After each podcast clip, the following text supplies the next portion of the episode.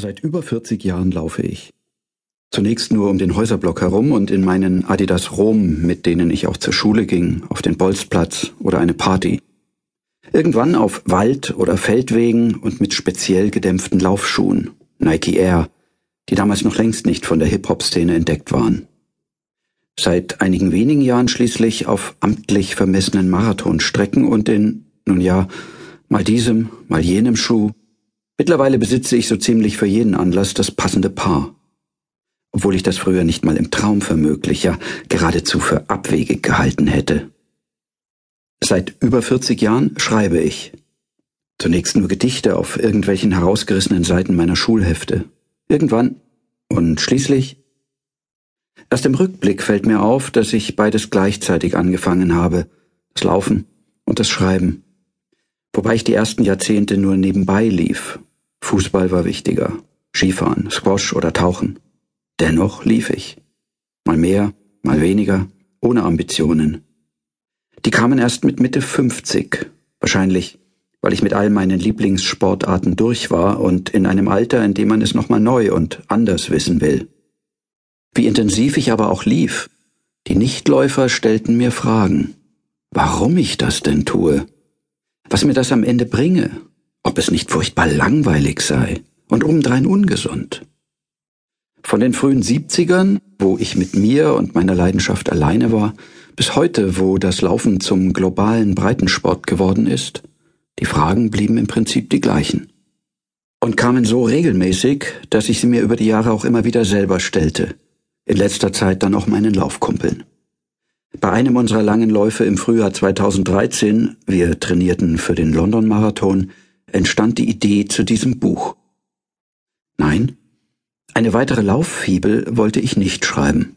Dazu fehlen mir dann doch einige zehntausend Kilometer an Erfahrung. Und statt Pokalen und Legenden habe ich nur Teilnehmermedaillen und Anekdoten gesammelt.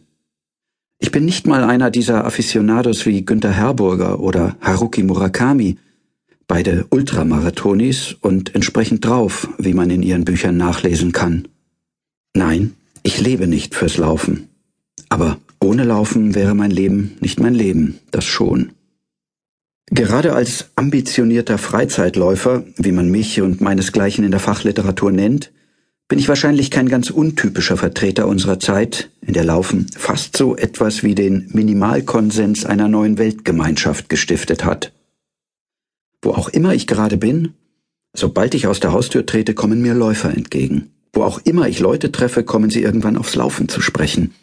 Jeder Dritte ist bereits infiziert, der Rest fragt sich, ob das alles nur ein besonders erfolgreicher Hype ist oder ob er nicht vielleicht doch etwas verpasst. Etwas Entscheidendes womöglich. Ja, was ist das alles denn, so frage auch ich mich, das uns seit einigen Jahren so an und um und bei jedem Wetter hinaustreibt aus der Geborgenheit unserer Behausungen? Was geht in uns vor, wenn wir laufen was denken wir dabei und danach und darüber? Wie gehen wir mit unseren Schmerzen um, mit unseren Hoffnungen? Was kommt zur Sprache, wenn wir unter uns sind? Was treibt uns an und lässt uns nicht mehr los? Was lieben oder hassen wir am Laufen? Und was erzählt das über uns selbst? Wir, das sind zunächst einmal all jene, mit denen ich während der letzten Jahre lief und weiterhin laufe. Auch durch dies Buch laufen sie mit, zumindest als Figuren gleichen Namens.